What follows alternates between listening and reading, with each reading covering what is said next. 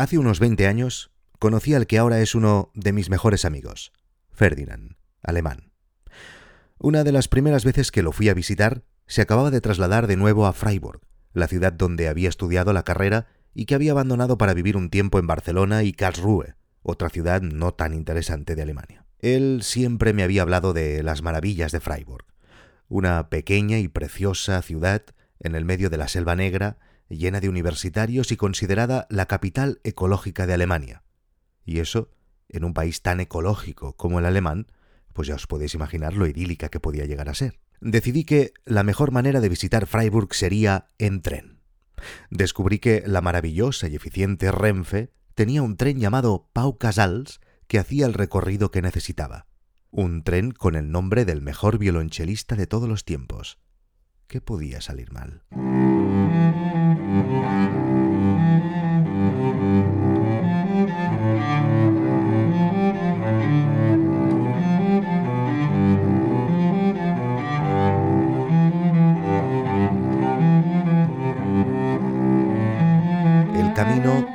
Casals es maravilloso. Sale de noche de Barcelona y a la mañana siguiente y por sorpresa te despiertas inmerso en los paisajes de Suiza. El tren va atravesando unos bosques portentosos que amanecen formando preciosos paisajes que van desfilando en slow motion por tu ventana, acompañados del traqueteo del tren.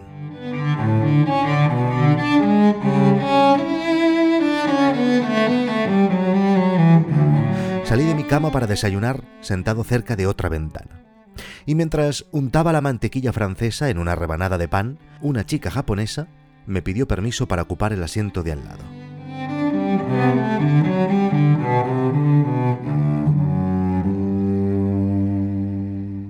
Justo en ese momento, el tren se adentró en una zona de bosque aún más frondosa y la luz del sol, que ahora estaba más arriba, se iba colando entre las hojas y nos llegaban unos rayos hipnotizantes. La chica japonesa y yo nos quedamos unos segundos mirando absortos por la ventana y en ese momento recordé una de las pocas palabras que sé en japonés y la dije en voz alta.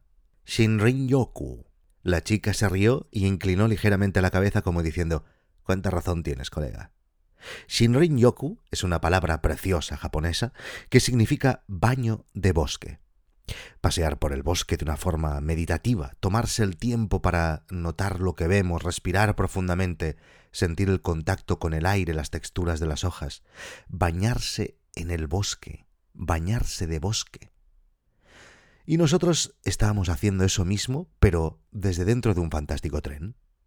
Pronunciar esa palabra fue el inicio de una intensa conversación.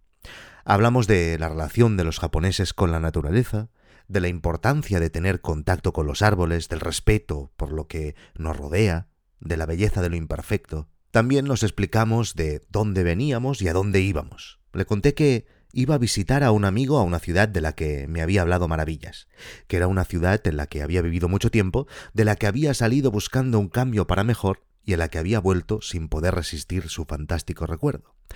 Y en ese momento la chica japonesa me explicó una historia que le había contado su abuela hacía muchos años en Hakuba, el pueblo donde creció en los Alpes japoneses.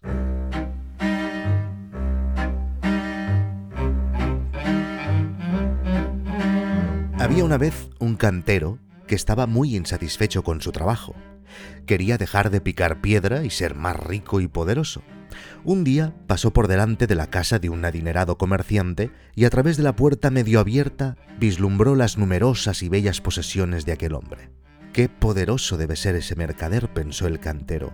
Ojalá pudiera ser como él y dejar de ser un humilde labrador de piedras. Para su gran sorpresa, su deseo fue concedido se convirtió en un comerciante con más riquezas de las que jamás había soñado, y fue envidiado y detestado por los más pobres del pueblo. Unos días más tarde, un oficial del gobierno japonés pasó en carruaje acompañado de asistentes y soldados golpeando gongs. Todos, sin importar cómo de ricos fueran, tenían que inclinarse ante la procesión. ¡Qué poderoso es ese funcionario!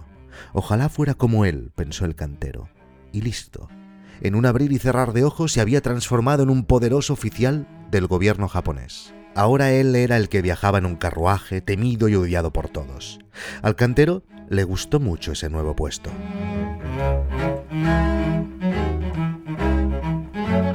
Un caluroso día de verano, se sintió muy incómodo en su sofocante carruaje y mirando hacia arriba vio el sol brillando sobre la tierra. Se dio cuenta de que el sol era más poderoso que cualquier ministro. De hecho, debe ser la cosa más poderosa del mundo, pensó. Brillaba sobre todas las cosas y todo crecía gracias a él.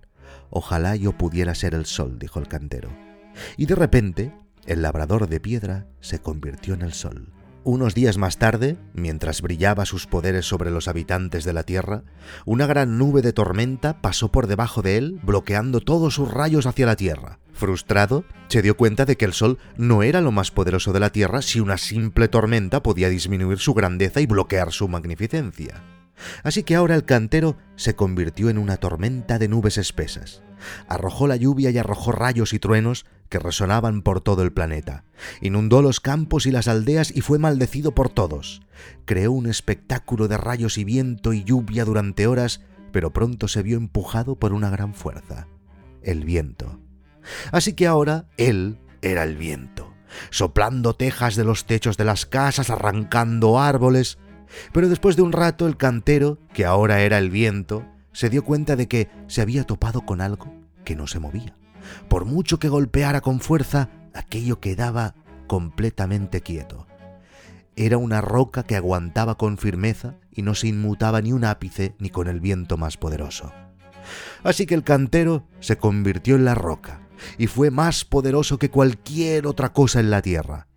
Pero un día la roca oyó el sonido de un martillo golpeando un cincel y sintió que algo le estaba cambiando. Era otro cantero.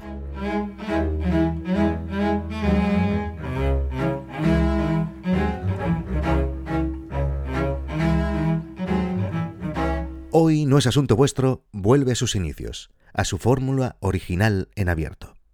Cuando planeé la segunda temporada de este podcast, tenía claro que quería seguir investigando con el formato y que estaba convencido de que quería que fuera un podcast premium de suscripción.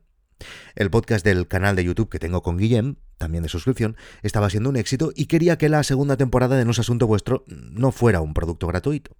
La satisfacción como creador cuando alguien se compromete pagando por tu trabajo es, como os podéis imaginar, mucho más satisfactoria. Y estoy convencido de que el camino que han abierto algunos podcasters como Joan Boluda, Alex Martínez Vidal o Emilio Cano es una rama de este tipo de contenidos que veremos crecer mucho en los próximos años y que cada vez nos parecerá más natural pagar por un podcast, vaya. Igual que ahora nos parece natural pagar por ver series o escuchar música, algo que habría hecho que nos explotara la cabeza años atrás. La experiencia de estos primeros episodios de No es Asunto Vuestro me ha demostrado una vez más que hay mucha gente que lo entiende así, que están dispuestos a pagar una pequeña cantidad por escuchar algo que les gusta.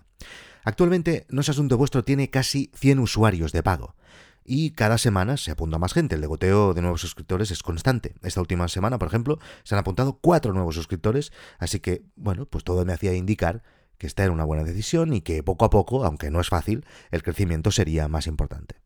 Pero ser un podcast premium solo cerrado a los suscriptores tiene algunas desventajas.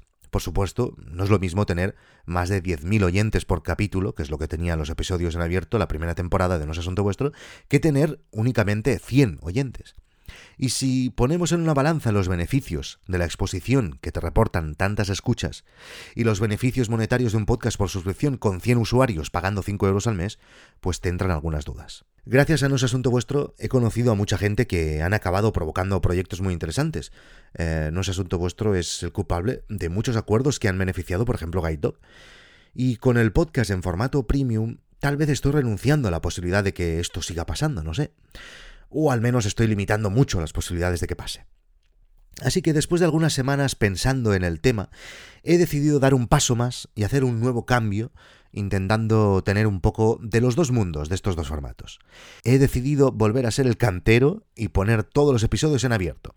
De manera que durante las próximas dos semanas, hasta el nuevo episodio, hasta el nuevo episodio que tocaría en 15 días, publicaré todos los capítulos de esta segunda temporada en el feed abierto y todo el mundo los pueda escuchar pues en todas las plataformas, en Spotify, en iTunes, etcétera, de manera gratuita. Ya no hace falta que estéis suscritos al feed privado con usuario y contraseña, o sea, los nuevos episodios también os aparecerán en el feed gratuito. Pero he decidido que también dejaré algunas opciones por si alguien quiere seguir apoyando el proyecto. Ahora, aunque como digo, el podcast será totalmente gratuito, he añadido tres planes en modo de patronaje, como si fuera Patreon. En la home de la web de nosasuntovuestro.com ahora hay un botón que te invita a hacerte premium.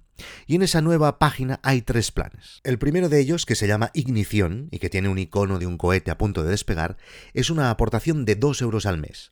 Las recompensas para este plan son mi agradecimiento infinito y una mención en el podcast.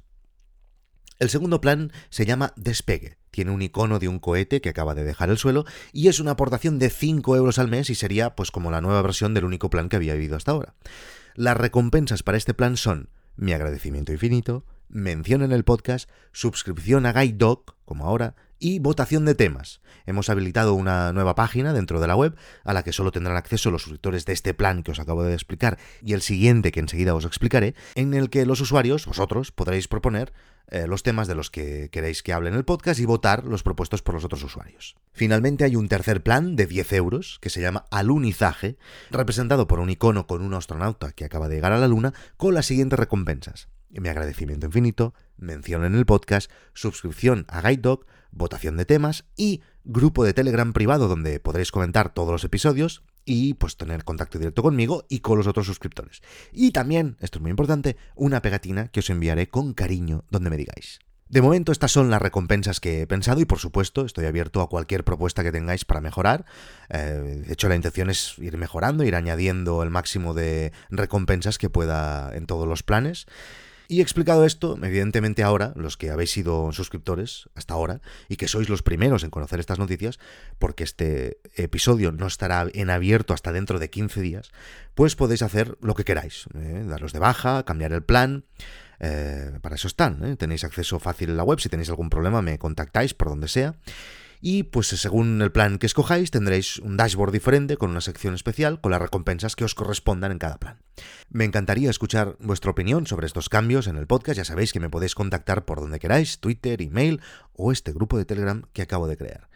Mm, como decía el poeta británico T.S. Eliot, no dejaremos de explorar y el fin de toda nuestra exploración será para llegar al punto de partida y conocer el lugar por primera vez.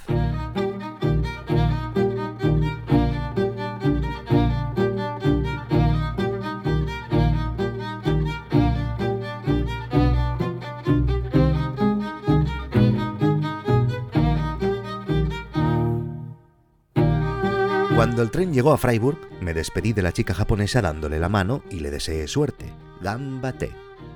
Ferdinand me estaba esperando en el andén, según me dijo, pero después de mirar por todos lados no había manera de encontrarlo. Lo llamé y comenzó a darme indicaciones. Pero, pero ¿dónde estás? En el andén. Yo también. ¿Y no ves la torre con el reloj? le dije yo. No, ¿qué torre? ¿Qué reloj? Aquí no hay ninguna torre con reloj. Ay. Freiburg una ciudad fantástica, de las mejores de Alemania sin duda. Y luego está la otra Freiburg, en Suiza, también muy bonita. No es asunto vuestro es un podcast gratuito. Si quieres apoyar el proyecto, visita noesasuntovuestro.com y escoge algunos de los planes que incluyen recompensas como una suscripción gratuita a Guide Dog, votación de temas para los próximos episodios, un grupo de Telegram privado o, atención,